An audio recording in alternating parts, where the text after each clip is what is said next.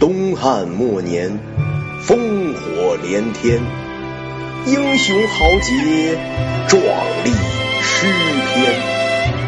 独家解读三国历史，深入剖析演绎故事。躺着听三国，咱们现在开讲。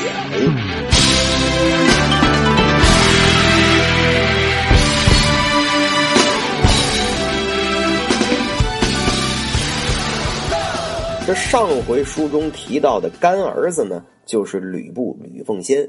这人啊，应该是无人不知、无人不晓，是罗贯中笔下三国时期武艺最高强的人，没有之一。老家呢，在今天的内蒙古包头，生得气宇轩昂、威风凛凛，而且履历过人、骁勇果敢。但是为人处事有那么点过于简单。总结来说呢。读的书太少，没什么文化知识，稍微多读两本书呢，就不会做那么多让人瞧不起的事儿。连大老粗张飞都看不惯他了，管他叫三姓家奴。怎么个三姓呢？我们得从吕布的现状说起。咱们上回说到，吕布有这么一个干爹，是丁原。其实说是干爹，实际上就是说什么呢？吕布是丁原的家臣。只不过这家臣的地位稍微高那么一点点，这么一来呢，加上他本来的姓儿，这不就是俩姓儿了吗？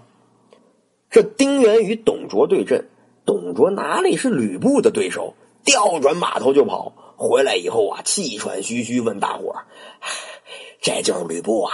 哎，我要是能有这样的武将，还愁天下不是我的吗？”听闻此言，一人走上前来，跟董卓说：“吕布这个人。”我认识，我们是发小。此人呐，有勇无谋，见利忘义。我呢，能把他挖来，您看如何？这人就是虎贲中郎将李肃。董卓说：“我巴不得他赶紧来呢。你这个保安队长有什么办法呀？”李肃慢条斯理说道：“哎，我听说您有匹好马叫赤兔，您把这马给他，再给点金财宝什么的，这事儿就成了。”董卓虽有不舍，但也没小气，因为他知道想要夺取天下，这一匹马算得了什么呢？这李肃呢，就带着赤兔，拿着金银财宝，就找吕布来了。这是赤兔第一次出场，你记住，他原来是董卓的。李肃来到吕布营中，寒暄之后，不表明来意，只说自个儿是来献马的，愿助贤弟虎威。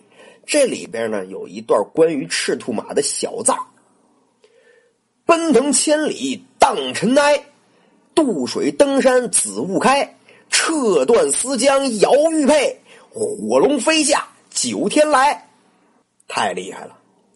吕布这眼儿都看直了，这么好的马是给我的吗？李肃说：“那当然了。”吕布两眼直放光：“哎呦，那我何以为报啊？”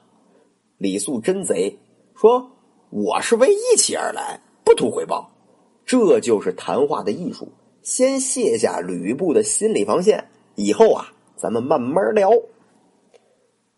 吕布一看，赶紧把李肃让进帐中，好酒好菜款待着。李肃左绕右绕，终于将话头引向了董卓这边，夸奖吕布有擎天架海之才。还说什么良禽择木而栖，贤臣择主而事，又说董卓多么的礼贤下士，并表明这赤兔马就是董老先生送的。一通神侃之后，吕布动了心了，说：“我也没什么功劳啊，我拿什么去见董老先生呢？”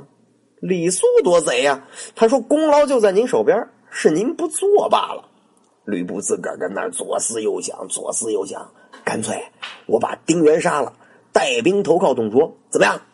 李肃嘴角一歪，嘿嘿嘿，just do it。这李肃呢，对于自个儿的目的只字未提，在把握吕布弱点的同时，一步一步呢，将吕布带入自个儿的圈套之中。加上吕布又对自个儿的欲望那么的执着，正好顺着李肃的思路，就给自个儿出了主意。这两人一坚一鱼，一柔一刚，一阴一损。罗贯中先生将这二人的形象刻画的极其丰满。二人一拍即合，这天夜里，吕布就提刀来到丁原帐中，杀了丁原，带着丁原的人头来见李肃。李肃引着吕布来见董卓，董卓可是乐歪了嘴，先拜吕布。吕布也直爽，来个攻若不弃，不请为义父。得，就这么一会儿啊，提着自个儿前义父的人头，又拜了一个义父。你说说，哪有这样的道理？难怪张飞瞧不起他。稍微有点道义的人都做不出这样的事儿来。其实董卓把这样的人留在身边也是作死。不过此时的董卓不可一世，根本不会顾及这样做的后果。所谓人无远虑，必有近忧啊！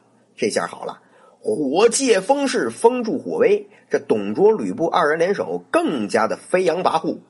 董卓又把废帝的事儿提了出来，这次袁绍坐不住了，他看清了董卓为祸作乱的嘴脸。如果之前的他是不愿公开惹怒董卓，那么此时的袁绍已是忍无可忍，与董卓拔剑相向之后，辞官逃往冀州。董卓忌惮袁绍家世，封他为渤海太守。废帝大戏并没有因为袁绍的小插曲而中断，董卓将少帝贬为弘农王，立刘协为帝。这刘协呢，就是汉献帝了。而董卓以相国自居，这还不要紧。董卓又派人逼死何太后，勒死唐妃，毒酒镇杀少帝刘辩。自此，董卓祸乱宫廷，夜宿龙床，滥杀无辜，弄权欺主，简直就是罄竹难书。司徒王允也看不下去了，以寿诞之名召集满朝公亲，酒宴之际，因国之不国，与众亲痛哭流涕，引得一人哈哈大笑。谁这么没眼色，在别人哀痛之时如此开怀呢？咱们下回接着聊。